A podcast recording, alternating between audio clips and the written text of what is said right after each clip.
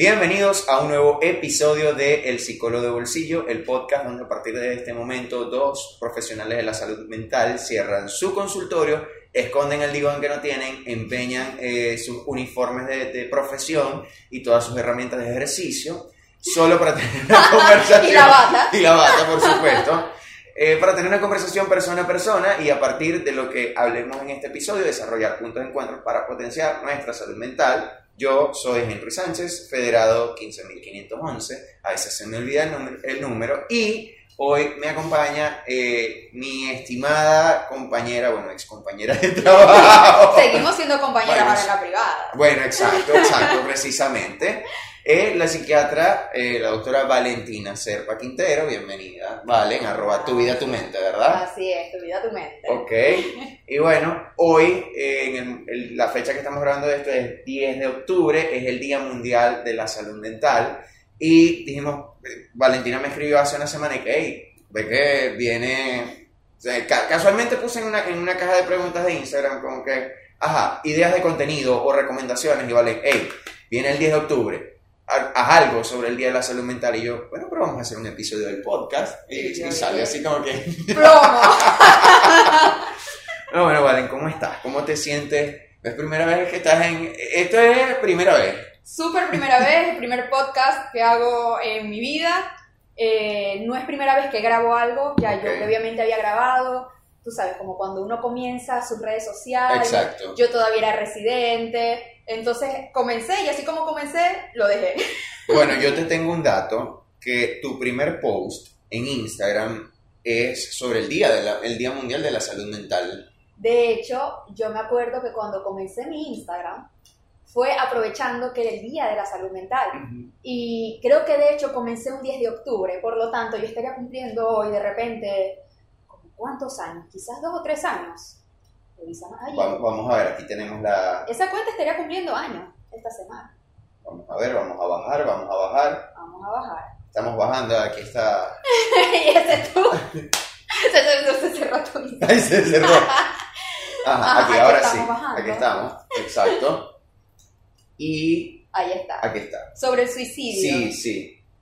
Hace, por aquí no se ve. Eh, Ah, el 7 7 de 7 de octubre de 2019, 2019. ok. 20, Se- 21, tres años. Tres años, tiene tres años. Tres, Tres años y tres días. Así es, en ese año eh, generalmente la OMS dedica un tema y ese año dedicó su tema al suicidio.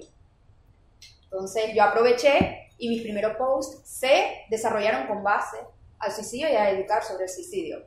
Bueno, si ustedes se meten en mi Instagram se pueden dar cuenta que hay un poco de todo.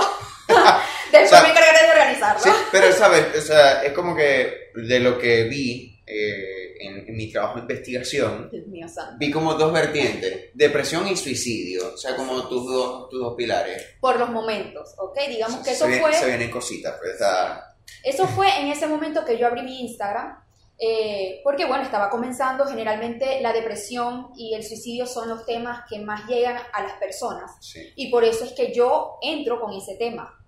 Eh, bueno, ya estamos aquí entrando un poco En materia. en materia de salud mental, pero por lo menos la depresión ya se sabe que ya estamos en el año en el cual es una, la principal causa de discapacidad a nivel mundial. Ya, por un momento pensé que no estaba grabando porque no veía el tiempo. y yo- Pero no se está grabando. Te iba a matar, Henry. Parte sale mi cara de asesina. Y yo no soy asesina, yo soy psiquiatra. Que mito, mito, sobre, mito sobre la salud mental y los profesionales de la salud mental Ey, también. Vamos a hablar un poco de Sí. eso. Eso es uno de los mitos que no estaban dentro de las cosas, pero piensan que los psiquiatras y los psicólogos estamos locos o que tenemos problemas. Pues no. O sea, tenemos problemas, pero... Exacto, como cualquier persona. Todos tienen problemas. A mí me da mucha risa porque a veces mi mamá me decía, no, sí, porque mi- imagínate, esta persona que tal, este, piensa que esto fue por esta razón, porque es que tuvo un problema con el novio, que tal. Y yo, bueno, mami, pero es que, ajá. O sea, esas son unas cosas que suelen pensar las personas que no saben. Piensan Claro. que uno se enferma porque tuvo algún problema con alguien. Pero si fuese así, todos estaríamos enfermos. Exacto. Porque todos por tenemos supuesto. problemas en la vida. ¿ok? Sí. Y de hecho ahí entramos en una de las definiciones de, de la salud mental, que es la capacidad de resolver tus problemas. Exacto. No es no tenerlos, ¿ok? es poder resolverlo. No es solamente, digamos, la ausencia de enfermedad mental, que eso es otro de los mitos. Claro. Es que tú tengas bienestar, puedas eh, resolver los problemas que tienes en tu vida, puedas trabajar, puedas eh, desarrollarte como persona y además contribuir a tu comunidad, a tu sociedad. Digamos que ese es la, el concepto. Sí, es parte como desde una de perspectiva Salud. emocional, social y, y eso, que o sea, tengas esos recursos o estrategias de afrontamiento en tu día a día para poder desarrollarte como persona y como miembro de, de una sociedad o de cualquier grupo o equipo en el que uno haga vida. Exactamente es así. De hecho, eh, bueno, ahorita que estamos conversando mucho eh, en vista de la salud mental, de la Semana de la Salud Mental, es increíble cómo uno logra ver eh, que todavía hay mucho tabú con este tema. Muchas personas que se guardan eh, algún problema que están pasando, alguna eh, situación que siente que no saben manejar, pero entonces tienen temor de expresarlo porque entonces tengo miedo que, de ser juzgado. No quiero ir al psicólogo, no quiero ir al psiquiatra porque peor, eso significa Exacto. que me van a señalar a mí de que estoy loco, que estoy loca. A veces tú tienes un problema con otra persona y tú dices, no, yo quiero que tú vayas al psicólogo o al psiquiatra, porque Sí, tú eres, tú la persona el problema, ¿no? Y también cuando uno es profesional de la salud mental, uno dice, porque por ejemplo, a mí me pasó siendo estudiante, ya después que me gradué es como ir a terapia, lo veo más como incluso una obligación, o sea, una obligación de que uno debe cuidar su salud mental porque además tienes esa responsabilidad de, de trabajar con otras personas. Yo cuando era estudiante decía, pero ajá, si yo voy al psicólogo quiere decir que yo no estoy bien como estudiante de psicología. Y es como, yo debería estar en un, de- de- debería tener una salud mental óptima y el hecho de ir quiere decir que hay algo que está mal. Esto no, a- a- aquí hay una incompatibilidad, porque también pasa dentro de los profesionales. Claro que sí, fíjate, de hecho eso es muy, muy, muy importante porque eso lo decía yo la semana pasada. Entonces imaginemos los médicos. Entonces un médico no se puede enfermar. Porque como él es médico y él sabe de las enfermedades, Claro. entonces él no se enferma. Eso está, eh, eso es incoherente, o sea, no, no tiene sentido. Claro, O sea, un cardiólogo no le puede dar un infarto porque él es cardiólogo. claro, porque tiene conocimiento y, a ver, Yo, que soy psiquiatra, yo no puedo tener un problema de salud mental. Yo podría tenerlo y de repente ustedes no se dan cuenta. o pude Claro. haber pasado por un problema de salud mental. Porque un problema de salud mental, otro mito, no es una persona, no es solo la persona que está diciendo incoherencias. sí, la gente se imagina a, a un paciente psiquiátrico. Exactamente. Y casualmente en el episodio del lado invisible de la salud mental, que hablamos de que, de que el DSM tiene una parte muy olvidada, que son objetos que también son de atención clínica, que tienen que ver con la salud mental, que pueden ser un vecino problemático, que puede ser problemas económicos, que puede ser la adaptación a una nueva cultura, a un sitio de trabajo, también son problemas de salud mental, no es solo Pues sí. esta, eh, a ver, no es solo lo psicótico. Exacto. ¿qué Solo es lo psicótico. cosa? O sea, al psicólogo lo ven precisamente que me- como que no, yo voy al psicólogo porque es que mi problema no es tan grave. Exacto, y te dicen psiquiatra, Y si te dicen psiquiatra, y es que piensan que es que Es están que- viendo eh, cosas, escuchando voces, y es como que, hey, no. O sea, como todo médico, nosotros tenemos pacientes muy gravemente enfermos, claro que sí. Vemos los pacientes, por lo menos los psiquiatras, vemos los pacientes psicóticos, pero también podemos atender pacientes con síntomas leves, pero que de repente necesitan un apoyo, ¿ok? Claro. A veces ese apoyo es de repente van con el psicólogo y la persona, Dios mío, este, le dicen, Henry, yo todavía no puedo dormir, yo todavía, por más que hago tus tareas, yo siento que yo todavía siento esta emoción, siento que no concilio el sueño, todavía no me da apetito, Claro. y de repente Henry dice, bueno, hay que apoyarnos un poco más, y entonces va y lo remite a... Valentina, Valentina, mira, te cuento, me dice. por favor ayuda. Entonces, fíjense, así como un pediatra atiende un niño con una enfermedad muy terrible y muy grave, puede atender un niño ¿no? que tiene picazón en la piel. Ah, bueno, una cuestión leve, un ratito, toma este tratamiento y listo. Lo mismo ocurre con los psiquiatras. Los psiquiatras Exacto. no solamente psicóticos, nosotros somos médicos.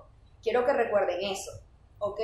Entonces, como médicos, digamos, nuestro poder está en la medicación y saber Claro. qué medicación te puede ayudar a ti para no andar todo sedado, por ejemplo, que es otro de los mitos con los medicamentos. Sí, que si me tomo los medicamentos voy a estar... Exactamente, y no es así.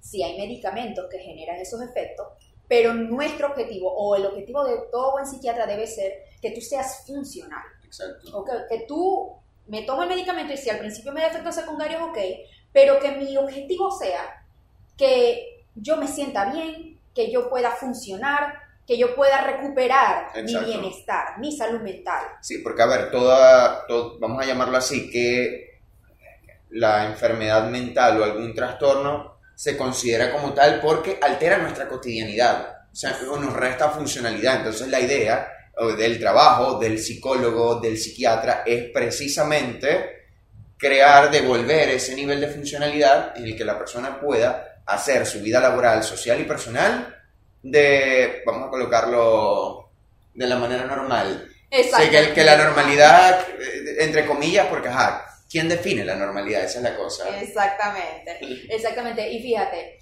hablando así como dice Henry, que entonces tenemos que tenemos cuadros leves, moderados o graves, que eso es lo otro. No siempre uno Exacto. va a un psicólogo eh, o un psiquiatra porque yo tengo un problema que ya se me desarrolló al punto de que me resulta muy incómodo. A veces eh, lo ideal sería abordar o identificar con tiempo eso que a mí me genera malestar y entonces buscar el apoyo. De repente no tienes problemas para dormir ni nada, pero conchale, un psicólogo te puede eh, dar herramientas para tú tratar ese problema en tu vida que puede estar pasando. Por lo menos, Exacto. no siempre las, las crisis que pasan las personas son patológicas. Hay crisis que son las crisis normativas. Claro. Crisis que pasamos todas las personas por por lo menos la etapa de la adolescencia es una crisis de la adolescencia. ¿Ok? Buena, buena crisis. Es una gran crisis que todos pasamos. Dios mío, cambia mi cuerpo. Claro. Ya yo no soy niña, pero tampoco soy adulto, pero todavía me sigo sintiendo niña, pero entonces, ¿qué es esto? Pero no me encuentro así. Pero no me encuentro, no sé quién soy, entonces, ¿qué me gusta? En fin. Claro. Entonces el cuerpo de esta persona es diferente al mío, pero entonces el mío todavía le falta crecer o desarrollarse. Entonces, ahí eso es una crisis. Sí. Que todos pasan. Algunos se logran adaptar, logran conseguir sus recursos, otros desarrollan enfermedad, ¿ok? Porque a veces, pues, hay personas, por lo menos, que son víctimas de bullying, Claro. ¿ok? Que pues, esa etapa es realmente dura, Dura, para el que sí. vive bullying, este, abusos o maltratos de parte de sus padres también. Y bueno, generalmente es allí cuando uno tiene que identificar y, conchale, si podemos apoyarnos con un profesional, apoyarnos. Exacto. Vamos con el psicólogo. ¿Con quién voy primero? ¿El psiquiatra o el psicólogo? No importa. Al que usted crea, al que tenga más cerca, Claro. al que lo pueda atender y él, el que sea, le va a poder decir, bueno, sí, en lo mío es meramente psicológico, vamos a quedarnos acá, vamos a ver con terapia si lo podemos guiar o bueno, no, vamos a apoyarnos primero acá y luego viene para acá. O sea, uno los- les da la orientación, Exacto. ¿ok? Bueno, un ejemplo tan sencillo, hablando aquí sobre el tema de, de lo leve, moderado, grave. Yo me acuerdo que el año pasado, porque hace justo casi un año, mi, mi mamá enfermó. Y yo recuerdo que precisamente como no estamos en, en las mismas ciudades, yo empecé a tener problemas de sueño. No sé si tú te acuerdas. Sí. ¿Tú te acuerdas? Y entonces en el trabajo se nos hizo como un test de... ¿Era de ansiedad o de calidad del sueño? No recuerdo. Eh, si fue en mi charla, fue de calidad del sueño. Fue de calidad del sueño. Y yo recuerdo que Valentina me dijo, mira, estoy en el medio, estoy promedio. Pero esto, o el promedio nivel de que te peláis un poquito y, y calidad del sueño está, está por debajo. Y a ver, yo no requerí de medicación, simplemente era identificar los factores eh, de riesgo, los factores estresantes en tal caso, desarrollar, buscar mis estrategias de afrontamiento y eso sin necesidad de la medicación eh, o quizás de un abordaje más extenso, se resolvió, porque era una intervención en crisis y ya. Pero hay otras personas, de acuerdo a factores protectores, factores de riesgo, a la sintomatología, que sí van a requerirlo. O sea, no podemos como que eh, generalizar el- la enfermedad a un solo rasgo o síntoma que es el que usualmente se menciona en redes sociales o que vemos en la calle o en nuestras conversaciones. Exactamente, de hecho, fíjate, cada persona es única, es diferente y tiene un cuerpo que es diferente. Toda persona reacciona diferente a cualquier estresor. Eh, me acuerdo que en nuestras clases de psiquiatría con el doctor Néstor Andrade, que eso a mí me quedó, yo Dios mío santo, que es como que cada persona tiene un umbral, ¿ok? Y ese umbral es único para cada persona. Ese umbral está constituido por, tu, eh, digamos, eh, tus factores biológicos, psicológicos, sociales, ¿ok? Eh, tu genética está en la parte de tus factores biológicos. Entonces, eso es lo que va a definir tu umbral. De repente, mi umbral, ponte que esté aquí. Y aquí es la base. Entonces, de repente, para yo desarrollar una enfermedad mental, necesito que este nivel de estrés supere mi umbral. ¿Ok? Personas tendrán un umbral más bajo, otras personas tendrán un umbral más alto. De hecho, yo digo, Dios mío, eh, hay un libro que se llama El hombre en busca de sentido de Víctor Frank. Eh, si yo dijera una persona que tenga el umbral más alto que yo puedo conocer, yo diría ese hombre. Víctor Frank, sí. Eh, Víctor Frank, para los que no lo conocen, él fue un psiquiatra que él vivió los campos de concentración, él perdió a toda su familia en los campos de concentración, teniendo la oportunidad de haberse ido, decidió quedarse por su familia, su familia falleció y aún así él creía que la vida tenía un sentido. Él logró superar esos campos de concentración, terminó esa etapa, vivió dos años creo que fue. Yo digo, Dios mío, y obviamente en esa historia él relata muchas personas que, fallecieron. Entonces ahí vemos, fíjate, un umbral tan alto como ese, una persona que vivió un campo de concentración lo superó y ahí está, como podemos decir, personas que, familiares de, eh, personas que fallecen por cáncer, o las mamás que pierden un hijo por una enfermedad, y de repente tú la ves que que, ese dolor lo transforma. O de repente vamos a poner un ejemplo más actual, las personas que son desplazadas. Vamos a poner a alguien que tiene que dejar Venezuela y cruza hace todo este trayecto de la selva que sabemos que está sujeto a abusos, violencia, a cualquier riesgo que pueda haber en una selva, obviamente, y logra darle un sentido. Exactamente. Y así vemos entonces también el otro extremo, los que tienen un umbral más bajo y entonces, generalmente los que tienen el umbral más bajo, quizás ahorita estoy yo como que haciendo esa reflexión o preguntándome si serán hasta más juzgados, porque generalmente pueden hacer crisis por problemas más pequeños, por decirlo de alguna forma. Entonces pueden ser estas personas que desarrollan una enfermedad mental a raíz de que, no sé, terminó con la pareja Sí, un despido del trabajo, por ejemplo. Despido del trabajo. Que uno puede decir, Ay, Bueno, pasó con gente, pasó con gente de PDVSA cuando hubo el paro petrolero en el, entre el año 2002 y 2003, que muchas personas se quedaron sin trabajo, gente que la pasó mal en términos de salud mental. O sea, adicciones a sustancias, depresión, un sinfín de cosas. Suicidio. Así es. Sin embargo, bueno, eso depende. Muchas personas vieron eso como algo muy importante. Pero muchas veces yo he escuchado, a mí cuando llegaban pacientes, hey, no se terminó con la pareja y un cuadro severo de, o sea, se intentó matar, por ejemplo. Ay, pero yo no sé por qué se intentó matar si todo el mundo vive una ruptura, un desengaño amoroso. Y que a todo el mundo le han pegado cacho. Todo el mundo le ha pegado cacho y uno como que... Hay muchos peces en el mar y uno como que pero ya va, o sea, esa persona está sufriendo. Claro. O sea, esa persona es diferente a ti. Y si partimos de ese principio de individualidad, el sufrimiento de cada uno es diferente. O sea, lo que para ti de repente eh, lo puedes tolerar, para mí capaz es fin del mundo y viceversa. Exactamente. Un ejemplo así, como lo más pequeño, entre comillas, puede ser, Dios mío, yo me acuerdo el sufrimiento, por lo menos, que era para mí en el colegio sacar una baja nota. Pero eso era un sufrimiento, o sea, yo lloraba. Dios mío, no puede ser, ¿qué tal? Bueno, yo le llegaba a mi mamá, pero mi mamá, bueno, mi mamá también este, trabaja con la parte de la salud mental y ella, bueno, decía, bueno, pero Jabal, ¿qué pasó? ¿Pero en qué te equivocaste? Pero vamos a ver. Y bueno, ella me ayudaba y me enseñaba a modular entonces esa emoción. Yo, ah, bueno, ok, yo, bueno, puedo recuperar, puedo entrar a hacer un recuperativo, bueno. Claro, hay, alternativas. Aprendo, ok. Pero imagínate una persona que no tenga alguien que te diga eso.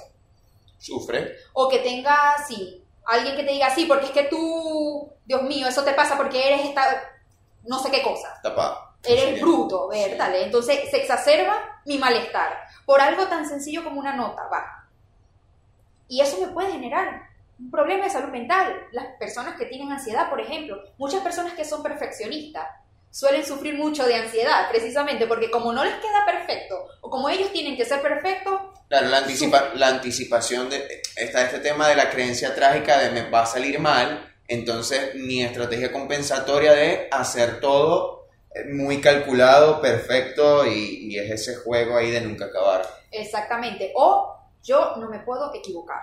Dios mío, qué creencia tan terrible. Total. Y dígame por lo menos, y yo, hey, me admito culpable. Y que uno aquí que... y que me identifico. es algo que estoy trabajando en terapia.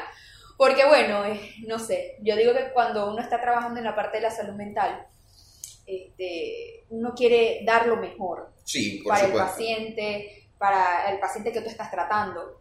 Y a veces eh, en ese dar lo mejor, bueno, como te digo, a todos nos pasa, hay pacientes que se recuperan muy bien, otros de repente intermedio y otros no se recuperan también Sí. porque no solamente es del terapeuta, también es del paciente. Sí, es un compromiso. Sí, el compromiso mutuo del paciente, del familiar. Entonces, Dios mío, yo me acuerdo que yo entré en una crisis y yo, Dios mío, yo no me puedo equivocar. Dígame cuando un paciente hace un efecto secundario, yo, Dios mío, santo, ¿qué hice mal? Y no era que había hecho algo mal, es que sencillamente eso pasa en mi Claro. carrera. Claro, claro, por supuesto. Entonces yo, tranquila, yo Sí, porque la pregunta, porque empieza la pregunta, ah, pero ¿será que yo no consideré esto? O sea, no, Ah. o sea, si había una alternativa, o sea, cambiar la dosis, cambiar el medicamento. O sea, uno empieza con ese juego de preguntarse, ajá, pero ¿y si yo hubiese hecho esto? Y es terrible, es terrible. Y, y, y va de eso, fíjate, salud mental no es que uno deje de ser autoexigente o uno quiera como que eh, la, la, la perfección, o no tanto la perfección, la excelencia. Hacer bien su trabajo. Exacto, hacer bien las cosas.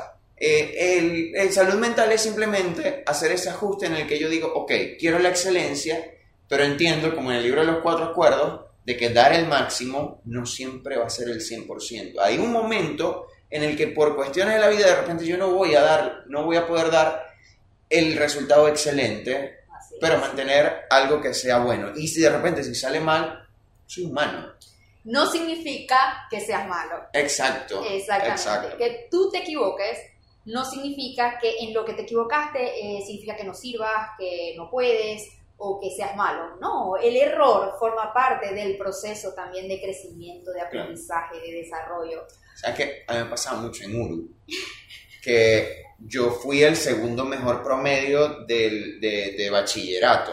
Entonces yo iba con la mentalidad de, yo dije, no, yo soy el mejor aquí, yo me voy a graduar en, en Uru, en mi universidad no te gradúas de blanco, el summa cum laude, ni, ni siquiera hay summa cum laude, solo cum laude y ya, creo. Sí, eso, yo no sé. ¿Cómo así? Yo, sé- yo solo sé que de, de blanco no te gradúas. O sea, eso es como que todo el mundo de negro y, y- y- y ya. Entonces, yo decía, yo tengo que, que ser igual. O sea, así como el bachillerato y tienes que ser en la universidad.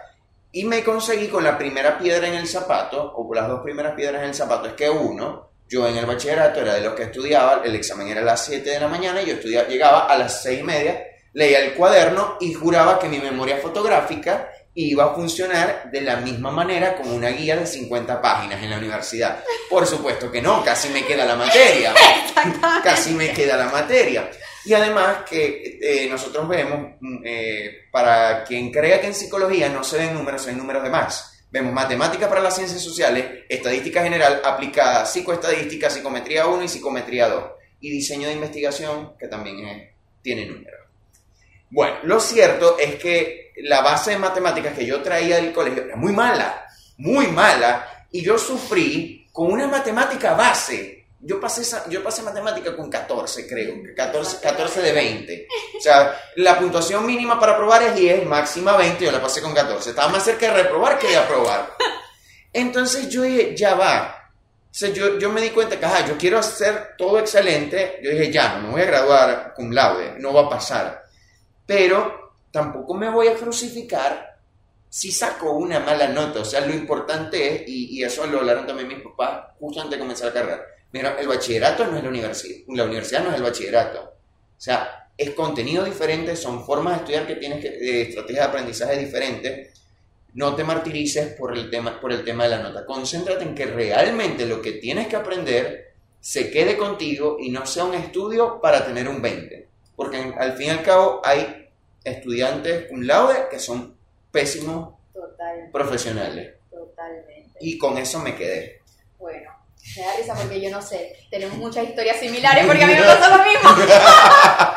en medicina, obviamente. Ya en psiquiatría ya uno hace la especialidad y está muchísimo más maduro. Claro, por supuesto. Pero en medicina, y si nos está viendo algún estudiante de medicina, bueno, seguramente también se identificará, pero verdad, es Sí. un golpe fuerte. Sí, sí. eh, Y no es que tú llegas al punto de 10 es nota y lo demás es lujo. Hay momentos en que sí tienes que decir 10 es nota y lo demás es lujo. Pero es eh, entender que una nota no define Lo que es. lo que eres. Así es. Que muchas veces uno se queda con ese chip y, y sobre todo en una sociedad que come mucho del- de ese logro, o sea, del, del número, del, del 20, y lo asocia con prestigio, con, con calidad, y no es así. No necesariamente. De hecho, este, eso del 10 y, o, o una baja nota, importante, es muy importante que les quede eso en la cabeza. No define quién eres. No lo define. Solamente define. La nota que, de qué nos habla. De nuestros métodos, si están o no están funcionando nuestros métodos de estudio. Ya. Si Claro. estamos o estamos siendo o no estamos siendo eficientes al momento de estudiar. Ya. Porque también pasa que yo pues también lo he visto, cantidad de personas que estudian, estudian, estudian y eso es que tú lo ves de lunes a lunes estudiando y sacan una mala nota. Porque es probable que no esté siendo efectivo su método de estudio. No, que de repente, porque también pasa que en este tema de, de tu necesito salir bien y la ansiedad, a mí me pasó con una materia, psicofisiología, me acuerdo. Era una materia que me gustaba mucho, yo admiro mucho al, profesor, incluso el día de hoy mantengo contacto con él, y recuerdo que yo saqué 20 en el primer examen, y era como que pocas personas salían bien en esa materia. Yo saqué 20, entonces dije, no, yo tengo que volver a sacar 20 y iba con el triple de presión. Y a mí se me olvidaron muchas cosas. Recuerdo que saqué 17 en el examen y para mí fue un fracaso. Imagínate 17. 17, fracasaste. Tú tenías que sacar 20. Tú tenías que mantener el... el Si pasa yo en el colegio llorando, yo llorando. En el bueno, colegio. mi mamá en el bachillerato me decía, ¿por qué tú sacaste 18? Y con el 19 tú puedes sacar 20. Sí, tú puedes sacar 20. ¿Y por, por qué sacaste esta nota? Tú puedes dar más. Para mí llegar con un 18 en las notas definitivas era como, no. Verdad, y aquí quiero hacer otro punto importante como que nos está comentando aquí concha, a veces los papás no saben el daño que nos pueden hacer cuando nos Sí. exigen de esa forma. Bueno, mi mamá ya se ha disculpado, o sea, ya hemos conversado este tema, ella probablemente va a ver el episodio y va a decir, este carajito bajando en la calle. Ay, no. Pero ajá, son experiencias que, que yo sé que para alguien le puede... Está bien, exacto. Y Exacto. está bien, fíjate, mi mamá también. Mi mamá es profesora universitaria. O sea, ustedes no se imaginan una profesora universitaria que no le va a exigir a su hija. Claro que Por sí. supuesto. Claro que sí. Entonces, pero la cosa es eso. ¿Cómo vamos a exigir? Como te digo, igual.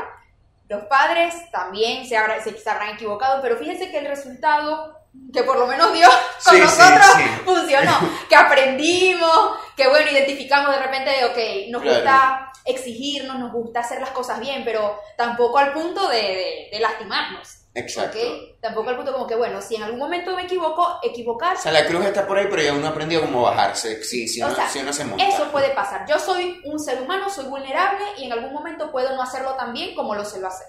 Y eso es importante reconocerlo también. Soltar esas expectativas, que aquí también hay un, este, un podcast que habla pues de eso.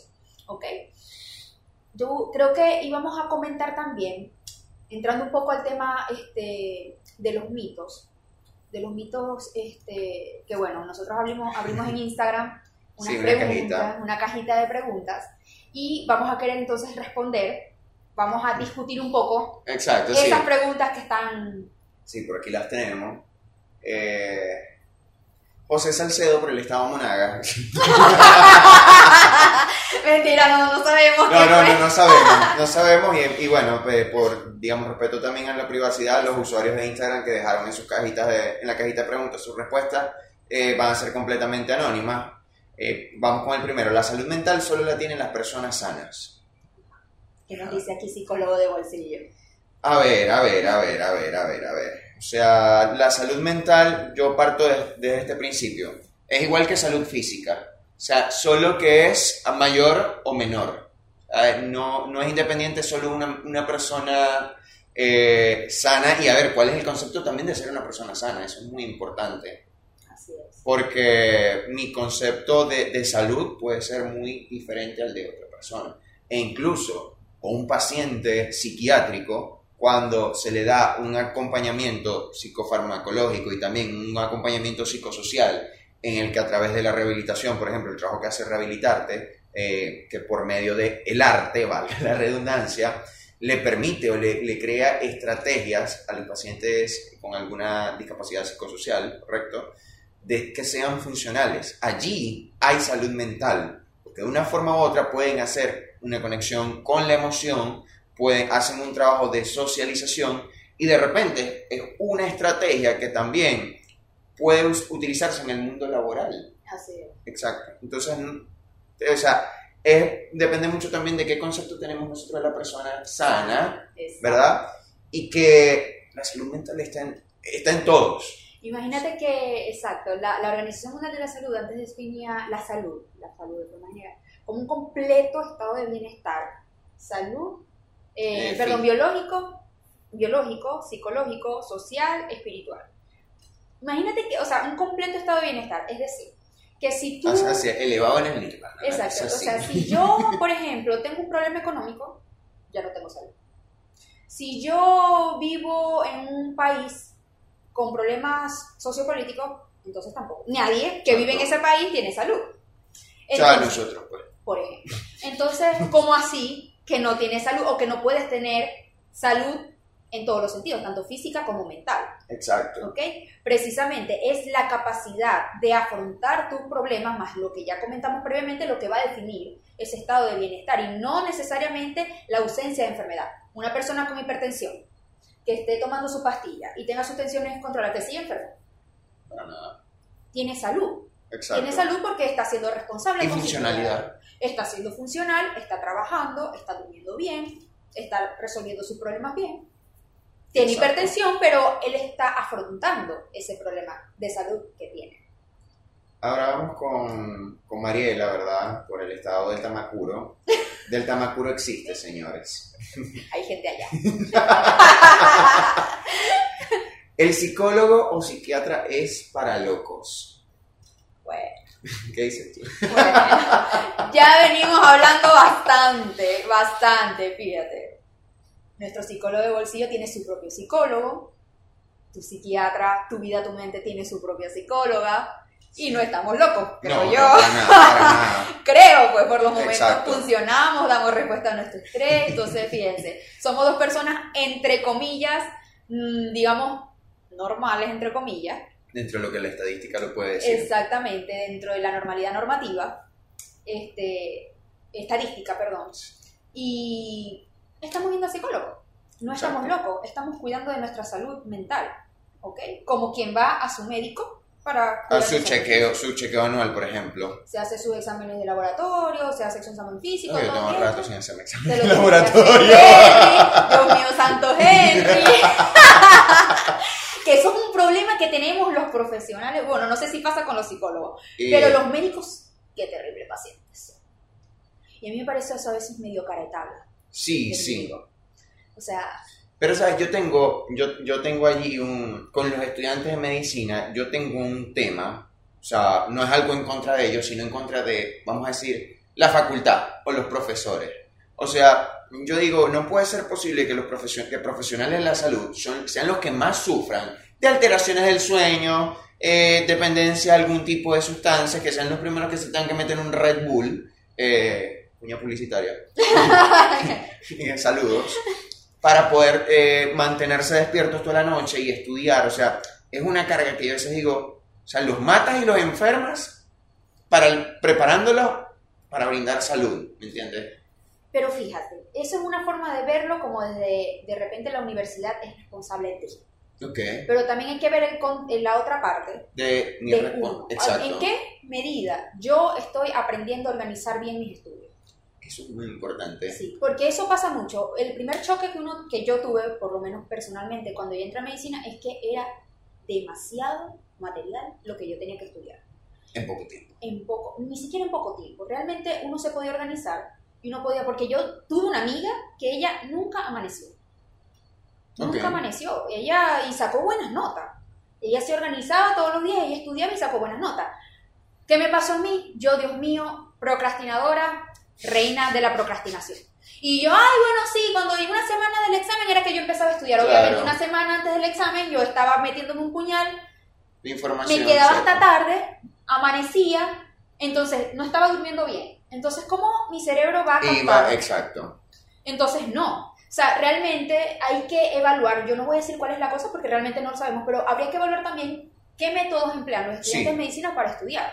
Sí, que también sabemos que el contexto del estudio es altamente demandante. Sí, De hecho, se sabe, hay países, por lo menos ya cuando son médicos, ya hay países que hacen, los médicos hacen guardia cada 12 horas, precisamente porque, por obvias razones, sabemos que un cerebro no puede funcionar 24 horas, No. entiendo. ¿Ok? Eso todavía no sucede aquí. Lamentándolo mucho, aquí todavía se siguen haciendo guardias 24 horas, eh, sobre todo en las especialidades como las quirúrgicas y las clínicas son altamente demandantes los hospitales públicos. Y bueno, imagínense Claro. ese trauma de forma crónica. Una persona que no duerme bien de forma crónica, lo más común es que desarrolle problemas posteriormente de salud mental. Y sabes que me hiciste recordar algo de, de Uru, cuando yo también estudiaba, yo me acuerdo que las- los primeros trimestres me pasaba eso, que yo no, porque pro- procrastinador, yo última hora todo, o sea, porque a uno le gusta la adrenalina, a uno le gusta sentir esa emoción de se acerca la fecha límite y yo voy haciendo mi vida y de repente en algún momento, ok, esta es hora de ponernos el traje de superhéroes y salvar la materia. Dios mío, yo no sé por qué nos pasa eso. Sí, sí. Entonces, bueno, con esta materia psicofisiología fue que yo dije, sabes que esto no te va a funcionar porque es mucho contenido. Tienes que cambiar el método. Y yo lo que hacía era que dividía, o sea, me puse a estudiar como por una semana en pequeñas fracciones el contenido, media hora. Era como solo media hora al día.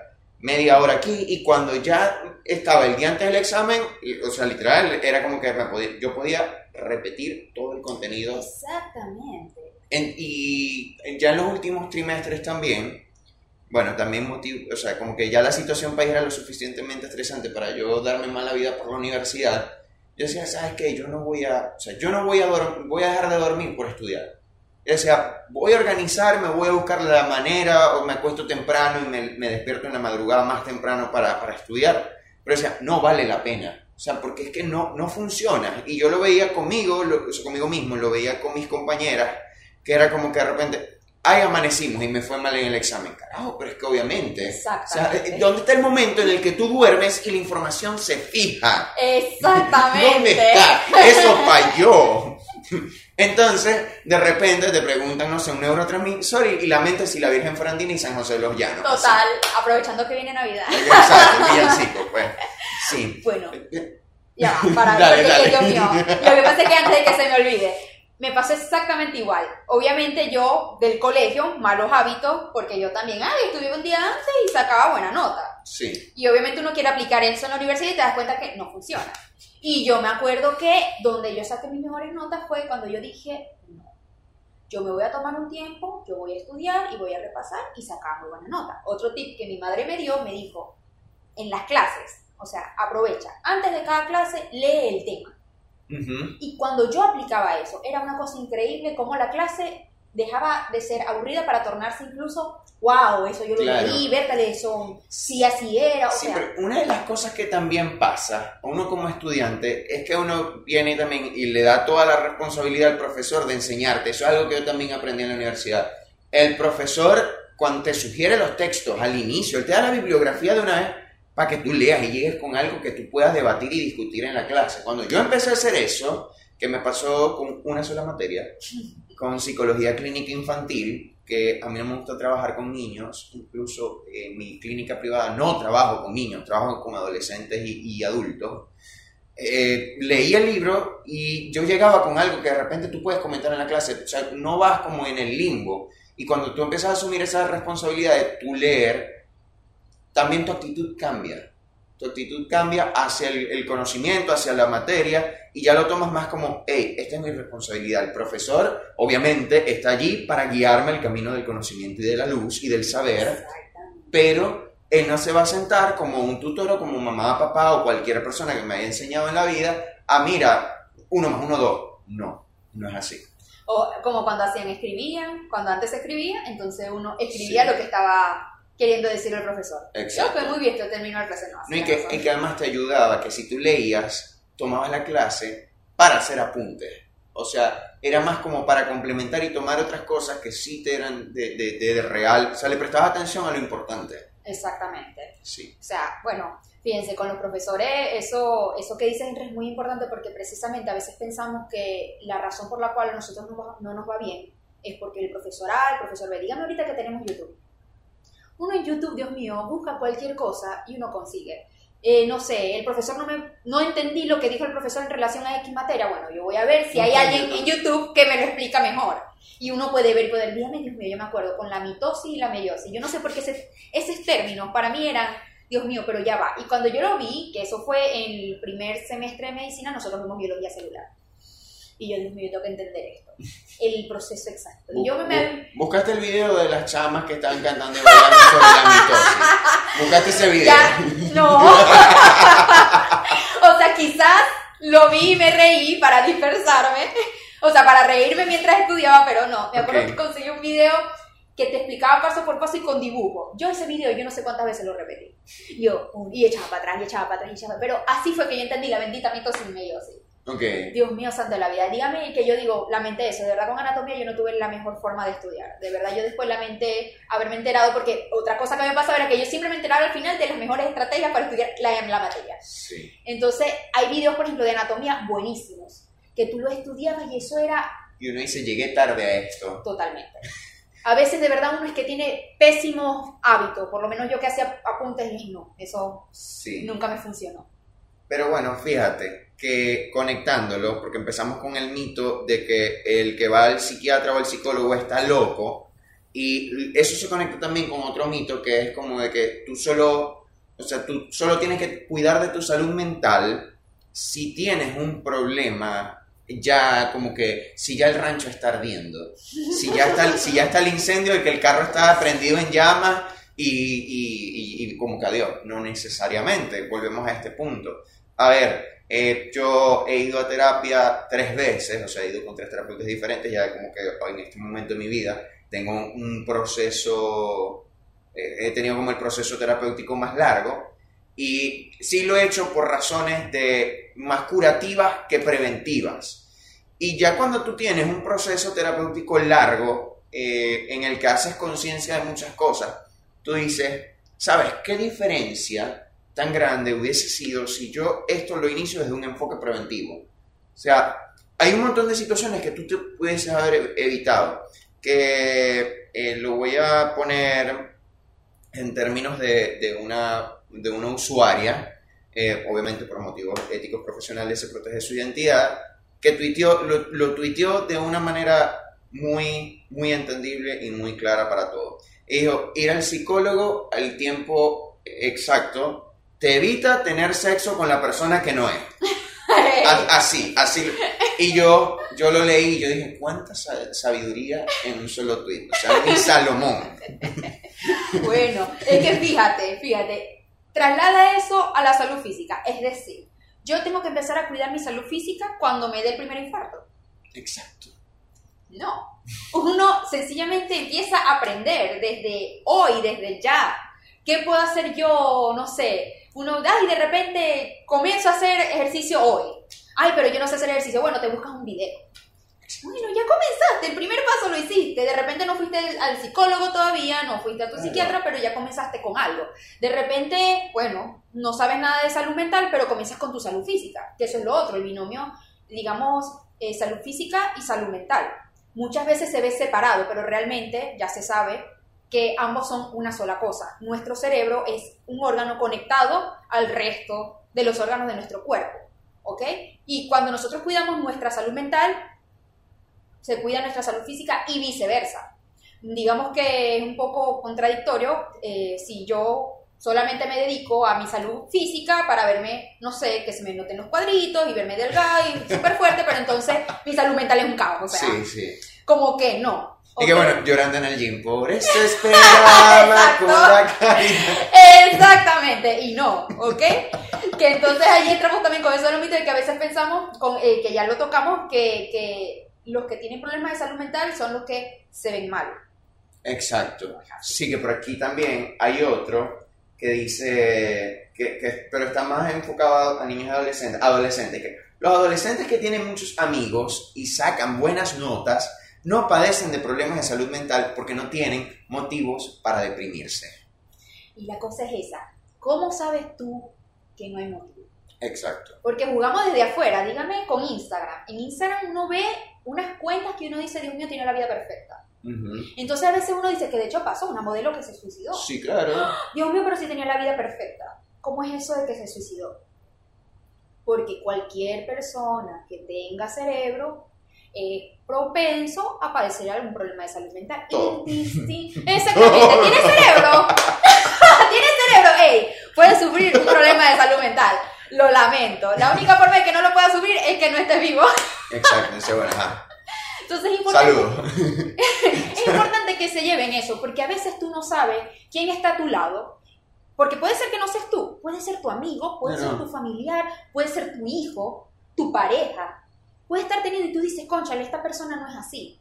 Concha, que el que está pasando no quiere comer. O está comiendo demasiado, o sea, no es, esa no es su forma habitual de comer, o está durmiendo de más. No está haciendo las cosas que les gusta, ¿qué está pasando? O se preocupa demasiado, o, con- o lo otro. Porque a veces siempre vemos como la depresión o la ansiedad. Sí. Pero entonces no vemos los problemas de irritabilidad, que son Trastornos de alimentación. problemas de alimentación. Entonces, por lo menos en los hombres, casi siempre, por ejemplo, las personas piensan que no, la depresión es la persona que está llorando, entonces siempre está muy triste. No necesariamente, por lo menos en los hombres es muy común, muy, muy común que sea la irritabilidad. Ujú. Entonces, no, porque es que él es muy gruñón. No, porque es que siempre ha tenido problemas de carácter. No, porque es que es normal. O sea, cualquier cosa hace que explote y quiera destruirlo todo y, no sé, tira las cosas o se golpea a sí mismo ahí. No, eso no es normal. Exacto. ¿Ok? Incluso un problema para regular tu propia emoción, en este caso la rabia, puede estarnos siendo una señal de algo. Porque ¿qué sucede? El hombre con conceptos de que el hombre no puede sufrir de problemas de salud mental, que yo soy el que da la cara en mi casa, que yo soy el que tiene que estar bien, entonces yo no puedo manifestar tristeza y aunque la sientan, ellos como que buscan la forma de no manifestarla, de no De expresarla. aplacarla, Y sí. por esa razón, déjenme decirle, los hombres son quienes más actos suicidas este, logran realizar con éxito. Sí, son más violentos los métodos también. Sí, porque ellos precisamente son más, digamos, efectivos en sus métodos. Las mujeres se intentan suicidar más, pero quienes lo logran con mayor éxito son los hombres.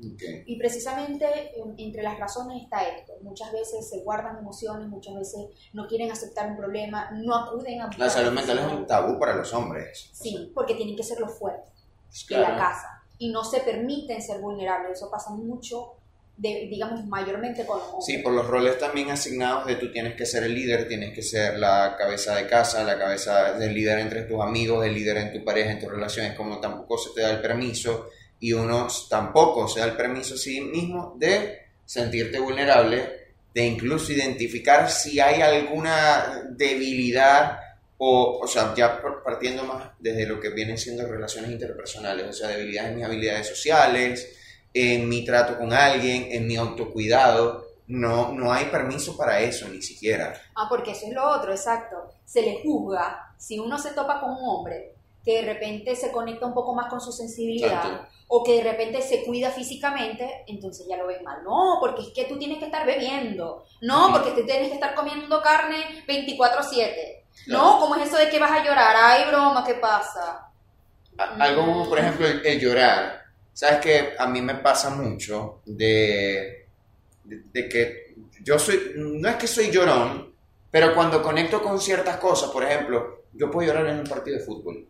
Algo tan, tan, tan básico como un partido de fútbol, yo puedo llorar de alegría, de tristeza, eh, de rabia, y hay personas que de repente dicen, "Eh, pero ¿por qué lloras? O sea, es como, eh, eh, es también esa minimización de por qué tú lloras o por qué, sí, de por, por qué tú lloras. O sea, eso no es normal y además es como, hombre, llorar, eh, situación X. No, y, y- yo de verdad agradezco que en algún en las, algunas lloraditas que he echado, que es como que drenas, de verdad Sí, claro. drenas sí. y yo antes no me daba el permiso de eso, es como no puedes llorar y a veces me cuesta con situaciones eh, personales, es como llora pues, pero dale, date el permiso, llora. Y es como la lágrima ahí, tranca. es que de forma general, la sociedad como que tiene una tendencia a rechazar los estados de ánimo negativos, negativos entre comillas. Eh, porque es como que además hay como una onda donde tienes que ser feliz. Sí. Todo tiene que Saca las malas energías de tu vida. Entonces, si no, porque es que me siento triste. No, no, no. No me vengas con eso no me vengas con tu carga negativa. No me vengas con tu carga negativa, ajá, pero... Ay, ¿qué hago con esto? Exactamente, o sea, tú no eres mi amigo mi amiga, no, no, o sea, no me puedes ayudar. A veces, sí, uno tiene que cuidar, de repente, si a cada rato esa persona carga sí, negativa... muy recurrente como, hey. pero, yo, pero busca ayuda y no quiere buscar ayuda, bueno, de repente ahí sí hay que establecer claro, Pero de repente si es un amigo o una amiga, tu familiar, que te dice, mira, me siento de esta forma primera vez que llega, tú no sabes si tú puedes ser esa diferencia para que esa persona busque ayuda. Muchas veces son los amigos, los familiares que le dicen, mira, pero vamos a buscar ayuda. Ay, no, no sé, dice la persona, pero yo te acompaño. Yo te acompaño. Puede ser tu acto para ayudar a esa persona. Tú no sabes a quién puedes estar salvando. No sabes. Porque a veces esa misma persona que está sufriendo tiene estigmas, tiene ideas, y a veces tu historia puede ayudarla a hacer un impulso. Yo me acuerdo que este, yo, cuando yo estaba en terapia, bueno, yo comencé mi terapia, no sé qué, yo tenía una amiga que ya una vez me consultó, de no, estaba pasando por un cuadro depresivo, qué tal, no sé qué, y yo me acuerdo que yo le comenté, bueno, mira, yo te voy a echar un cuento, porque yo le había indicado a ella antidepresivo. Y ella, bueno, ¿qué tal? Como buena médico, ella es médico además, como buena médico, no me hizo caso. y yo, Dos veces le dije, dos veces no me hizo caso y yo, bueno, ¿quieren saber cómo ayudé yo a esa amiga? Y le dije, bueno, mira, yo te voy a echar un cuento. Yo tomé antidepresivo y comencé esta. Y yo me di cuenta que yo me sentía de esta forma, de esta forma, de esta forma, de esta forma. Me di cuenta que yo, por lo menos a mí me gusta mucho cuidar mi alimentación, me gusta hacer ejercicio. Yo estaba haciendo ejercicio y todavía me sentía de esta forma, de esta forma, de esta forma. Y yo dije, ¿sabes qué? Se acabó el rollo. O sea, yo no voy a andar con esos cuentos, yo me voy a tomar un antidepresivo porque yo lo necesito. Mi terapeuta me dijo incluso anda psiquiatra, psiquiatra me dijo haz esto y si esto es así, tomas eso, cumplí con lo que yo hice tal cual. Y yo dije, me toca, me toca. A broma, cuando yo le dije eso a mi amiga, ese mismo día se tomó, tienes razón, me dijo. Porque tú no sabes, como te digo, a veces las personas tienen ideas y por más que uno le dice, le dice, le dice como que no, y se sabe y se reconoce el poder que tiene los grupos. Claro. El poder que tiene... Porque además esta presión social de, ya va, yo no, o sea, yo me salgo de la norma. Si yo tomo un medicamento, eh, un psicofármaco, me salgo de la norma. Si yo me siento mal, me salgo de la norma. Entonces, esto no se va a aceptar en mi grupo o no va a ser bien visto. Cuando tengo una red de apoyo que me dice, hey, yo voy a terapia, hey, me siento triste, me siento mal, o estoy en un tratamiento psicofarmacológico, es como disminuye esa carga. Y, sabes que también ayuda mucho, por lo menos generalmente, y eso es lo, muy, lo más lamentable en el problema de salud mental, porque generalmente la gente no dice que tiene un problema de salud mental, que padeció o que padece un problema de salud mental, se lo guarda. Pero entonces tú no sabes cuándo tu propia experiencia puede estimular al otro a buscar ayuda. Cuando de repente, hey, esa persona pasó por lo mismo que yo y hoy está bien. Yo puedo ser como esa persona. De hecho, eh, con base a esa lógica, eh, digamos, eh, se habla de los beneficios de los grupos de autoayuda y por eso, por ejemplo, en Alcohólicos Anónimos o para tratar problemas de sustancia, el primer tratamiento es uno querer dejar de beber y acudir a los grupos de autoayuda. Ese es el primer tratamiento. Mm. ¿ok? Por más que vaya el psicólogo, por más que vaya el psiquiatra, si esa persona no va al grupo de autoayuda de Alcohólicos Anónimos, es muy probable que el tratamiento sea... Sabes que me hiciste acordar, leí hace poquito un artículo del Times que dice, porque hay como un dicho, una frase, que las cinco personas con las que pasas más tiempo, eh, como que determinan tu conducta, tus hábitos o tu vida, influyen mucho. Y el artículo o el estudio que hizo el, o el que publicó el Times, dijo, no son solo las cinco personas con las que tú frecuentas, es tu círculo en general, incluso los amigos de tus amigos. O sea, dice, si tus amigos fuman, hay tanta probabilidad de que tú también lo hagas, pero si los amigos de tus amigos también fuman, hay mayores probabilidades, porque entonces es una cadena en la que varios grupos eh, externos sociales están normalizando algo. Si lo llevamos al caso en vez del tabaquismo a la salud mental, Eso quiere decir que si yo tengo amigos que son conscientes de sus emociones y que pueden hablar abiertamente sin tabú de salud mental y sus amigos también, probablemente yo tenga una mayor apertura a acceder a, a ayuda profesional. Claro que sí, porque lo estás, estás viendo que un igual, alguien que tú consideras tu igual, conchale, lo está haciendo, lo está logrando, no lo está viendo mal, tú te sientes acompañado, no te sientes solo, que muchas veces ese es como el problema, que no me gusta sentirme como que solo en esta situación, en este problema. Y cuando tú identificas a personas como tú, padeciendo lo mismo, entonces, eh, no sé, un fenómeno donde tú te sientes acompañado, ¿ya? A pesar de que no está solucionado, pero sentirte acompañado de alguien que te entiende, que te comprende, que te brinda como una ventana, esto puede ser propulsor para cualquier persona a buscar eh, salud mental.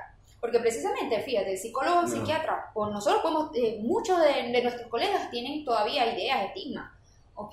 Entre los médicos, entre psicólogos también, por lo menos. Eh, hay muchos psicólogos que, que, trabajan en conjunto con los psiquiatras muy bien y ellos reconocen que este necesita tratamiento, no, pero hay muchos psicólogos que todavía este, le falta un poco el conocimiento de los psicofarmacológicos. Y bueno, dentro de los médicos, bueno, imagínense, mm, que no son psiquiatras, un montón. Que eso también es la constante lucha de, miren, el cerebro es como cualquier órgano, hey, por favor envíenlo para acá, necesita ayuda. No, y fíjate, casualmente tú tocaste el tema de los antidepresivos y hay uno de los mitos que dice, eh, por aquí lo voy a leer, dice, ¿cómo superar el miedo a pensar de que si te retiran los medicamentos vas a empeorar? Ajá. ¿Cómo superar el miedo? Sí. Bueno, fíjate. Para superar ese miedo realmente es que tú estés tanto con tu psicólogo como con tu psiquiatra, siguiendo tal cual las instrucciones que te dicen ellos para ir paulatinamente haciendo el retroceso. Generalmente estos medicamentos uno no los quita de forma abrupta, sino que uno va poco a poco, lentamente. Así como poco a poco, lentamente uno los coloca. Y por eso el tratamiento a veces puede demorar en ver su efecto. Lo mismo es cuando uno lo retira. Entonces, cuando uno lo retira, uno está vigilante. Como el psicólogo generalmente es el que más sirve como de termómetro en eso, ¿ok? Eh, como un termómetro, por decirlo de alguna forma. Entonces, ellos están viendo cómo te vas sintiendo y tal, y uno va haciendo como esa vigilancia para aumentar esa seguridad, ¿ok? Lo peor que puede pasar, empieza algunos síntomas, bueno, se retoma. Existen pacientes que toman medicamentos una oportunidad, lo eliminan y ya no lo vuelven a tomar el resto de su vida. Y también existen pacientes que tienen que tomarlos de por vida. volvemos al principio de, individualidad. De la individualidad, claro que sí. Y realmente, mira, lo más importante no es si tomas o no tomas medicamento, es ¿qué vas a hacer tú para tener bienestar? ¿Tienes que tomar una pastilla? Tómalo. Así como muchas personas... Se toman el omeprazol en la mañana antes del desayuno. Conchale, le diagnosticaron hipertensión.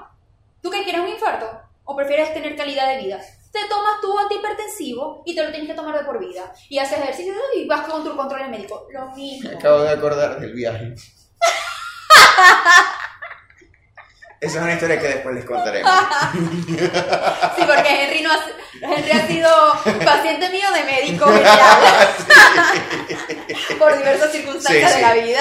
muy, muy muy particular. Pero afortunadamente Henry puedo decir que es un buen paciente. Sí, sí, sí, me olvidé la letra.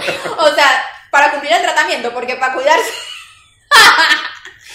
como que no sé, no, no, le pongo muy buena nota. Sí, sí. El enfoque preventivo está como que ahí. El curativo 20 puntos, pero el preventivo como que hay todavía mucho que hacer con nuestro amigo Henry. Y bueno, fíjate, otra cosa muy importante por acá. Eh, los niños y adolescentes no tienen problemas de salud mental. Ay, Dios mío, porque entonces como ellos no tienen problemas, entre comillas, entonces... Pero los niños no tienen conciencia. Como no tienen conciencia, entonces ellos no se enferman, déjenme decirle. ¿Su niño tiene cerebro? Si la respuesta es sí, también puede tener una enfermedad mental. Claro. Los niños también pueden sufrir un duelo, pueden tener problemas de adaptación a un nuevo país, a un nuevo colegio, eh, pueden sufrir por el divorcio, la separación de alguna de las figuras paterna o materna, eh, pueden deprimirse, todo, todo, todo también. O sea, los niños pueden sufrir las mismas enfermedades, obviamente, quizás diferentes maneras de presentarse, sí.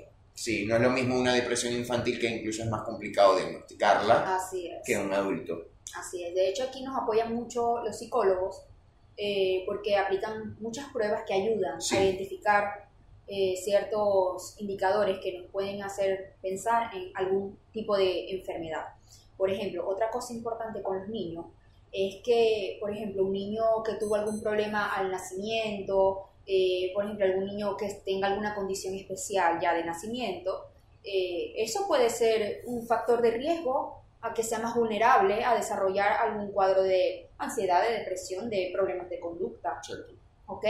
Fíjense que la segunda causa, y hablando de, de los adolescentes, la segunda causa de muerte en los adolescentes es el suicidio.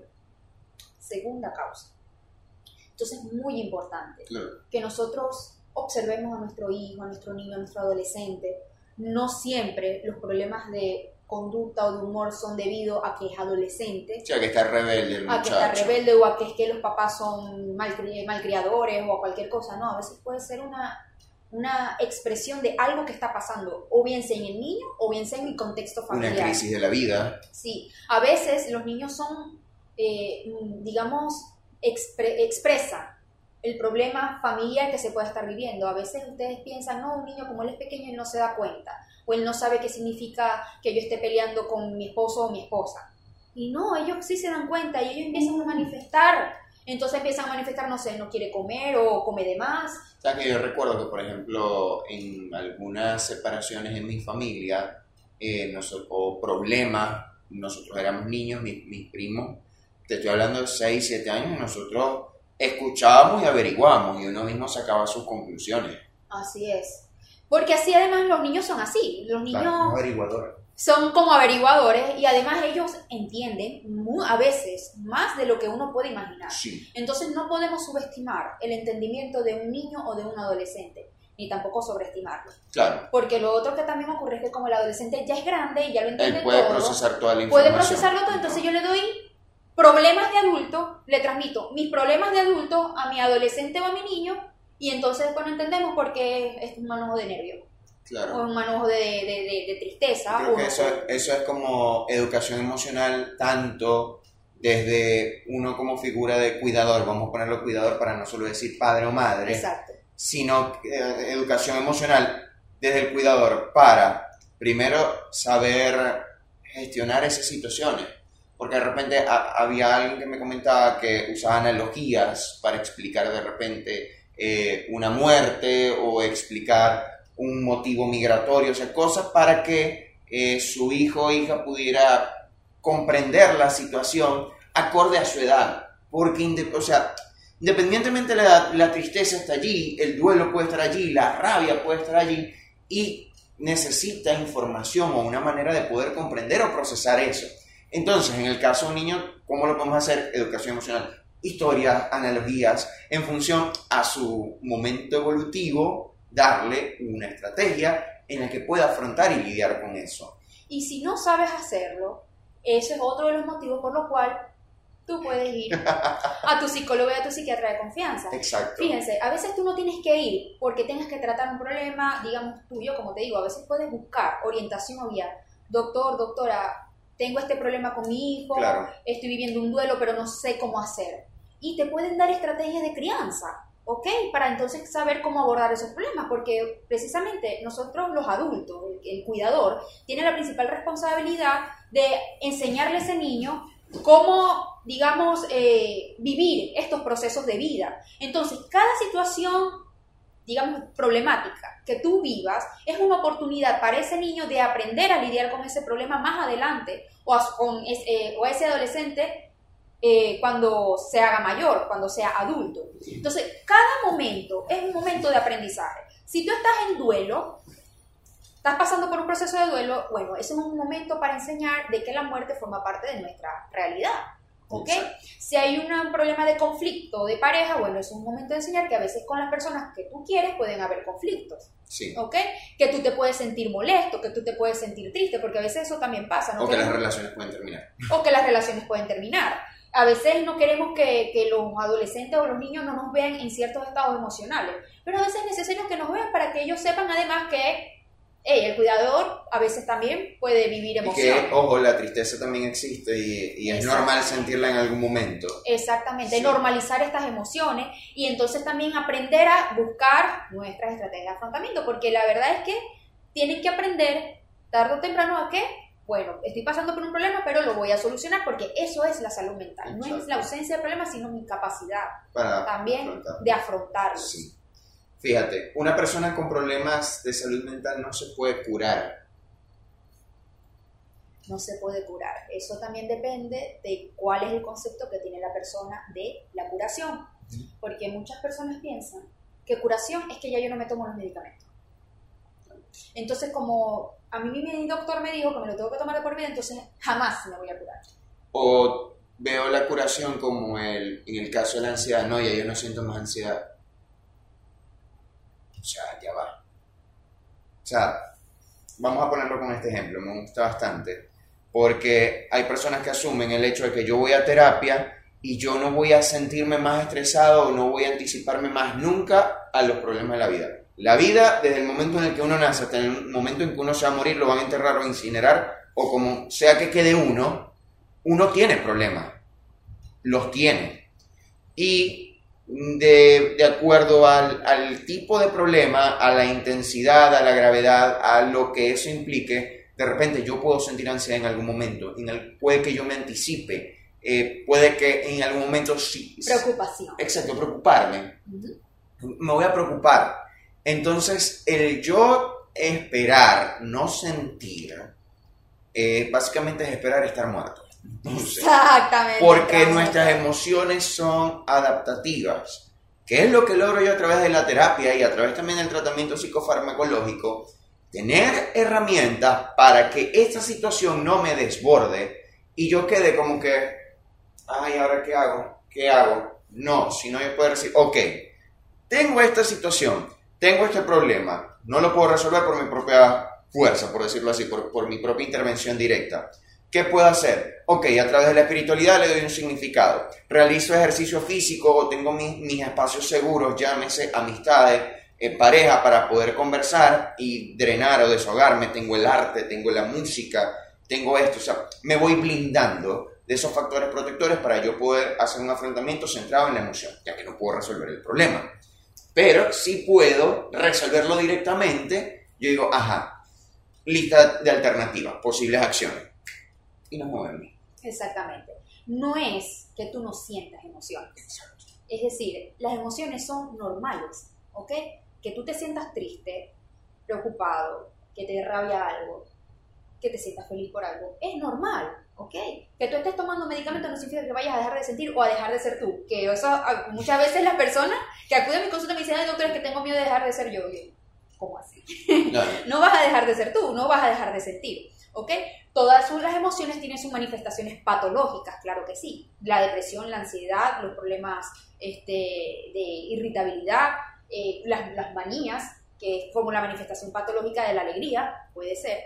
Este, tienen sus manifestaciones patológicas que uno trata para que la persona pueda sentir sus emociones sin que, como dijo aquí Henry, eso se traduzca en una enfermedad, en algo que te incapacite. Claro, que altere tu cotidianidad, básicamente. Tú puedes sentir tristeza, pero si eso te sigue permitiendo seguir adelante con tu vida, hey, está bien, como generalmente sucede en los duelos. No todas las personas que viven un duelo tienen que acudir o sea, tienen que, por ejemplo, buscar ayuda. De repente una persona que vive un duelo consigue su refugio en espiritualidad, en la iglesia, y bueno, va llevando su duelo y uno ve que lo lleva bien. De repente otros necesitan apoyo y no necesitan en la, la, psicofarmacología. De repente otros desarrollaron crisis precisamente y necesitan la psicofarmacología. El duelo se complicó. Se complicó. Bueno, uno lo va tratando, pero por ejemplo el duelo no es una patología, o sea, no es una no, no, es una crisis que tarde o temprano las personas viven. Todos lo vamos a vivir. Exactamente. Y es un proceso que uno también tiene que aprender a normalizar. Porque a veces también cuando patologizamos las cosas, entonces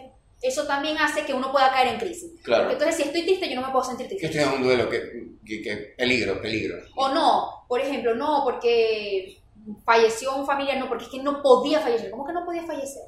O sea, le quitas también el derecho de una muerte, digamos, en paz de estar en paz porque es que no podía morir porque no sé qué pensamientos puedas tener tú en relación a la muerte. Entonces, complejo. Sí. Bueno, a mí me pasó hace poco, bueno, ya, ya hace varios meses que estaba en un duelo y yo me decía, no, tú tienes que, la vida sigue, o sea, tú tienes que, tienes que seguir haciendo contenido, tú tienes que seguir haciendo tus cosas.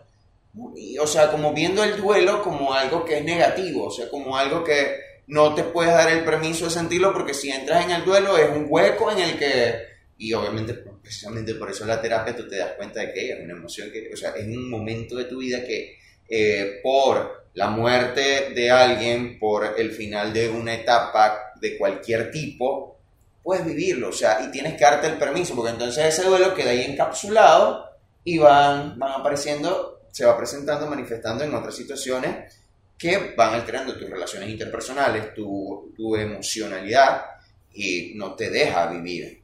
El cuerpo no se olvida. Exacto. Puede que tú estés haciendo el esfuerzo, no, porque no voy a pensar en eso, pero el cuerpo no se olvida. eso. Sí, y cuando me di el permiso de aceptar este duelo, de echarme en la cama o de repente uno echarse su lloradita, el duelo por fin pudo tomar su ciclo y, y bueno, ahí vamos. Uno se tiene que permitir vivir Sí. la emoción, la que tú tengas. Si estás feliz, bueno, dices tu felicidad. Si estás triste, vive tu tristeza. Si estás molesto y necesitas un momento, Dios mío, peleaste con alguien, bueno, mira, estoy molesta. O sea, dame espacio porque de verdad no te quiero responder mal. Y cuando se me baje un poco, Porque soy un ser de luz en este momento solo de oscuridad. Exactamente.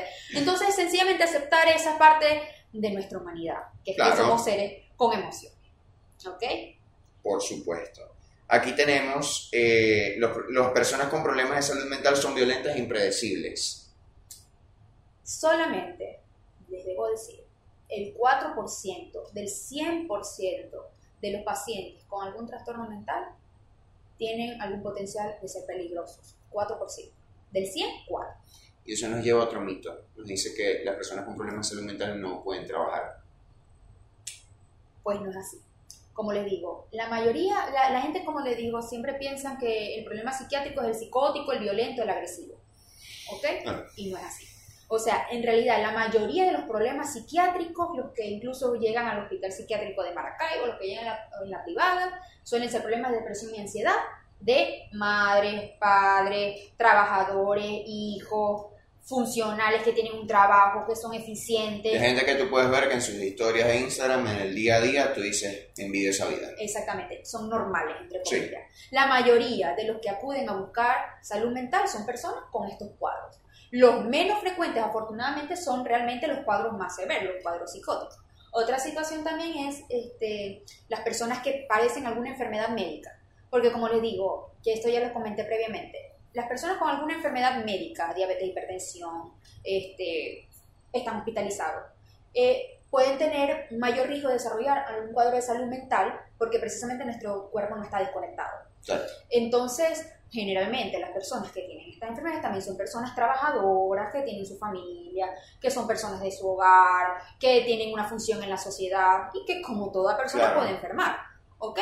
Entonces, no, es un error. Y de hecho hay personas también que contienen alguna discapacidad psicosocial que de repente eh, son un poquito, mm, digamos, más incapacitantes, pero entonces con un trabajo adecuado, ellos pueden también funcionar, ¿ok? De hecho, uno ve en los países desarrollados, las personas con trastorno del espectro del autismo pueden funcionar muy bien en muchos trabajos, ¿ok? Dependiendo claramente de sus habilidades y en donde ellos se puedan sentir este, cómodos en ese trabajo, ¿ok? Sí se puede, pero tiene que haber también, eh, digamos, como medidas que puedan apoyar de repente a aquellas personas que puedan tener más dificultades, ¿ok? Y eso también tiene que ver mucho con la política este, del país donde se encuentre. Obviamente Sí. en países más desarrollados hay muchas más oportunidades. Exactamente. Este mito creo que ya lo abordamos y dice que los problemas de salud mental no me pueden afectar. Sí, Tenemos cerebro, nos va a afectar. exactamente. Sí. Y cerramos con el último que dice, los problemas de salud mental son una falta de voluntad o de carácter. Tú estás triste porque tú quieres. Tienes que poner de tu parte. Sí. Dios mío, esa frasecita, por favor, dejen de decirla. Dejen de, si ustedes tienen un familiar que tiene algún problema de salud mental, no le digan que ponga de su parte, por favor, tú no sabes si está en crisis. No, no. Así como una persona que, no sé, tiene COVID, tú no le puedes decir, mira, pero ponte tu parte, haz la media maratón. por Dios, sus pulmones no están respirando Claro. bien en ese momento, no le vas a exigir que corra. O sea, si lo quieres matar, pues. O sea, exactamente, a menos, bueno, sí, anda. Una persona que de repente, vamos a suponer, no está tomando los medicamentos y sabemos que necesita tomar. Entonces está presentando síntomas. ¿Cómo le vas a decir ponte tu parte, pero ponte alegre porque es que aquí estamos conectando con no sé qué cosa? No. Que eso pasa mucho, ¿sabes? Por lo menos las personas que tienen eh, alguna religión. Eso es algo también que es delicado porque uno tiene que saber separar muy bien, eh, digamos, cuando algo es religioso y cuando algo es médico. Sí. Las personas que se enferman de salud mental no es porque tienen un demonio, no es porque pecaron, este, es porque no es porque no crean en Dios tanto como tú, no, no. El que se enfermó, se enfermó. Y así como tú no llevas a que, no sé, se confiese a una persona que tiene fiebre, tú no deberías llevar a una persona con un problema de salud mental a que, no sé, le, lo- le haga algún exorcismo. Un exorcismo. No. Sí, sí. No, De acuerdo con eso. es sencillamente, ok, esto es algo médico, lo médico es lo médico, al contrario, vamos a confiar en que gracias a lo que ustedes crean, el poder superior que ustedes crean, existen la medicina, existen las herramientas para poder dar respuesta a estos problemas, existen eh, profesionales de todos los tipos, es posible que lo que pasa mucho en salud mental es que uno también busca a alguien con quien conecte, Claro. ¿ok? Y a veces puedes tener una primera experiencia que no es la que más te gustó. Eso puede Sí, pasar y pasa muy con mucha frecuencia. De repente no me gustó mi psicólogo, mi psiquiatra.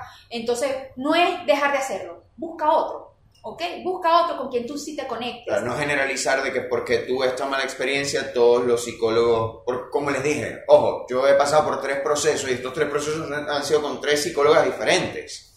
Y a ver, eh, por ejemplo, en, el segundo caso yo solo tuve dos sesiones y de verdad no conecté con esta persona.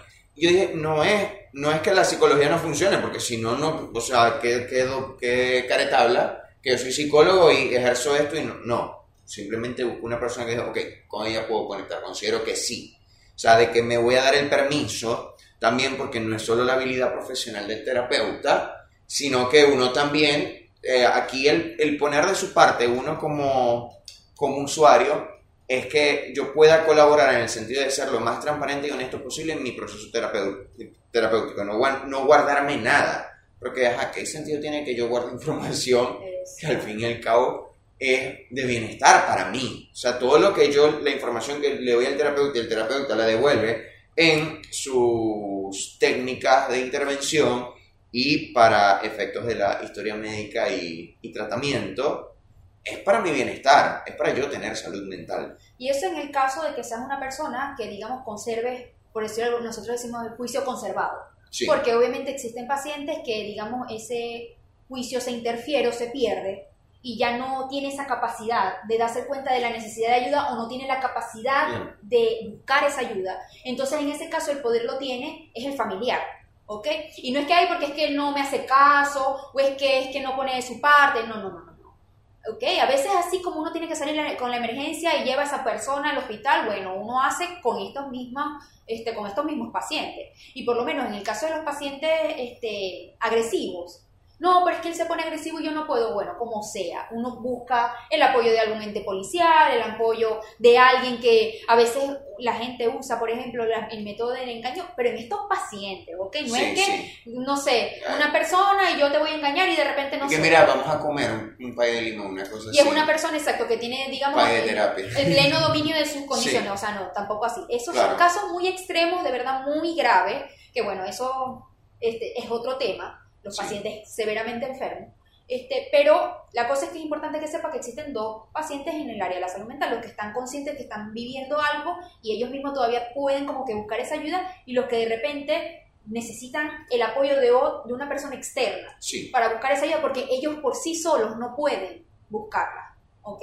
Y eso es importante reconocerlo, no es una cuestión de voluntad, es un cerebro enfermo, ¿ok? No es porque está pensando negativo o porque no piensa de forma con colores rosados y mariposas, no, es porque es un cerebro que se enfermó y necesita ayuda y hay que llevarlo a conseguir esa ayuda. exactamente, se tenía que decir y se dijo. Y se, Sí. Y bueno, este, ya para ir cerrando, Valen, ¿alguna reflexión, comentario que, que quisieras como dar al público más allá de, de los mitos y aprovechando este día tan especial de, de la salud mental? Aprovechando el Día de la Salud Mental, eh, yo invitaría a las personas a que se enteren, ¿ok? Hay mucha información que usemos el Internet para enterarnos, para saber y conocer más de la salud mental y la enfermedad mental. A veces, de repente en Internet podemos no saber en dónde buscar la información, pero sí les puedo decir que en las redes sociales hay muchos profesionales subiendo información desde su profesión. Hay muchos psicólogos, hay muchos psiquiatras y eso les permite a ustedes escuchar, no solamente a los que conviven en su comunidad, sino también a los que se encuentran a nivel internacional. Y así ustedes se van enterando y van sabiendo, siempre sepan qué es lo que esto, qué es esto, qué significa, porque el conocimiento, para mí el conocimiento es poder. Es poder. ¿ok? Sí. Y, y yo he visto que los pacientes, por ejemplo, que, que mejor logran superar estos problemas son quienes manejan ese conocimiento, quienes se hacen además, cuando ya se recuperan, proactivos en su conocerse, en su conocer qué es lo que estoy pasando y qué significa esto. Seamos proactivos también en nuestro conocimiento y en, digamos, llevar ese conocimiento a las personas que nosotros tenemos a nuestro alrededor. Sí. Yo cerraría con el permiso de uno reconocer, buscar la ayuda profesional y además de ser ese puente para otra persona. Ojo, muy importante esto, quiero aclararlo. Nosotros no somos salvadores de la gente, nosotros no somos ambulancias de la gente, pero podemos servir como puente. Eso. O sea, al fin y al cabo la persona decide si lo cruza o no. Y si la persona decide no cruzarlo, ok, ya eso es su responsabilidad cuando hablamos de alguien juicio conservado. Son una persona que está en pleno uso de sus facultades y decide y puede decidir si recibir o buscar la ayuda profesional o no. ¿Ok? Voy desde lo personal. Eh, lo he hablado muchas veces en, el, en episodios anteriores. Yo, mi vinculación con la salud mental o el acercamiento con la salud mental viene porque cuando jugaba fútbol comencé a, a sufrir de ansiedad y cuando unos entrenadores me, me, dan, me prestan un libro de psicología deportiva y yo empiezo a entender de que mi problema no era técnico, no era táctico, era algo mental que estaba influyendo en mi rendimiento deportivo, yo, yo necesito ayuda. En ese momento no fui a terapia, pero eh, digamos, hicimos como una intervención familiar en la que había esto de, de reestructuración cognitiva, un poco lo que el, el libro presentaba como la, la, las estrategias a trabajar. Y yo dije, esto es importante, esto es importante y ahí fue como que me di el permiso de reconocer que la salud mental es importante y de que cuando sea el caso, tanto de la prevención o de lo curativo, puedes ir a terapia. ¿okay? En ese momento no lo hice, pero en este momento de mi vida sí lo hago y de verdad lo agradezco, lo valoro e invito a cualquier persona que también se dé el permiso de buscar ayuda si así lo necesita, lo considera. Sobre todo por el hecho de que no es algo para locos, no es algo, no es un estigma, es algo completamente natural. Así como vamos a hacernos exámenes de sangre, así como vamos al gastro porque me comí un shawarma que me cayó mal. ¿Verdad? ¿Verdad? ¿Verdad? Se me hace familiar. Sí, me hace una historia muy conocida. ¿Verdad? uno puede ir a terapia. Entonces eso, darnos el permiso de reconocer, buscar ayuda y servir de puente para otras personas. Eso. O sea, bueno, eh, Valen, de verdad, excelente episodio. Excelente. Excelente, fluyó maravilloso y espero que eh, les haya gustado a ustedes también. Pueden suscribirse, no sé dónde está el botón, si está aquí a la izquierda o a la derecha, no importa, suscríbanse. Eh, si también les gustó como que más, compártanlo. La idea es que esta información ruede, circule, se distribuya por todos los canales que pueden ser, bueno, Facebook, Twitter, eh, Instagram, el chat de WhatsApp del condominio, por si acaso. Es importante que los chats de condominio, Lo hay que promover la salud mental en los chats de condominio. Sobre todo en Sí. los chats de condominio. Sí, sí, total. Entonces, bueno, eh, Valen, agradecido nuevamente. Si ustedes quieren iniciar un proceso eh, con Valen, pueden hacerlo a través de arroba tu vida tu mente. Allí pueden escribirle, pueden tener toda la información sobre sus consultas. Eh, bueno, un momento, hasta aprovecha hasta publicidad. bueno, eh, yo paso consultas presenciales aquí en Maracaibo, también de forma online. En mi WhatsApp, en mi WhatsApp, digamos, en mi Instagram está mi WhatsApp, ustedes me pueden contactar allí. Digamos que mi cuenta eh, yo publico no solamente de salud mental, eh, precisamente como se llama Tu vida, tu mente, comento cosas también del estilo de vida, promuevo eh, esa conexión con lo que a ti te hace sentir saludable, que son los buenos hábitos alimenticios, eh, hacer ejercicio y las cosas que te conecten, el Claro. arte, la espiritualidad, en fin, digamos desde mi propia experiencia. Y las personas que conecten conmigo, pues son bienvenidos a mi canal. Bueno, y ustedes saben que ajá, si desean iniciar su proceso psicoterapéutico, pueden hacerlo en el corazón de la ciudad, en el Centro Comercial Salto Ángel. El psicólogo Bolsillo tiene allí su, su consultorio para brindarles atención eh, psicológica. Y si está, me dice, mira, es que estoy en Maracaibo, pero ajá, no me gusta la terapia presencial o me queda lejos, o estoy, no sé, en Plutón en una misión espacial. o estoy en China, o estoy en Australia, o estoy en, más cerca, estoy en Medellín, está también el espacio virtual para que juntos podamos iniciar ese proceso y acompañarnos. Así que bueno, y obviamente arroba psicólogo bolsillo Exacto, en, en no Instagram. olvide. Sí, y bueno, esto ha sido todo por este episodio. Eh, suscríbanse, compartan y lo más importante, que esto quede como aprendizaje, reflexión e incluso para conversación con amigos, familiares o hasta con la pareja. No olviden que la terapia es lo máximo. Se lo confirmamos. Bueno, chao. Adiós. Adiós.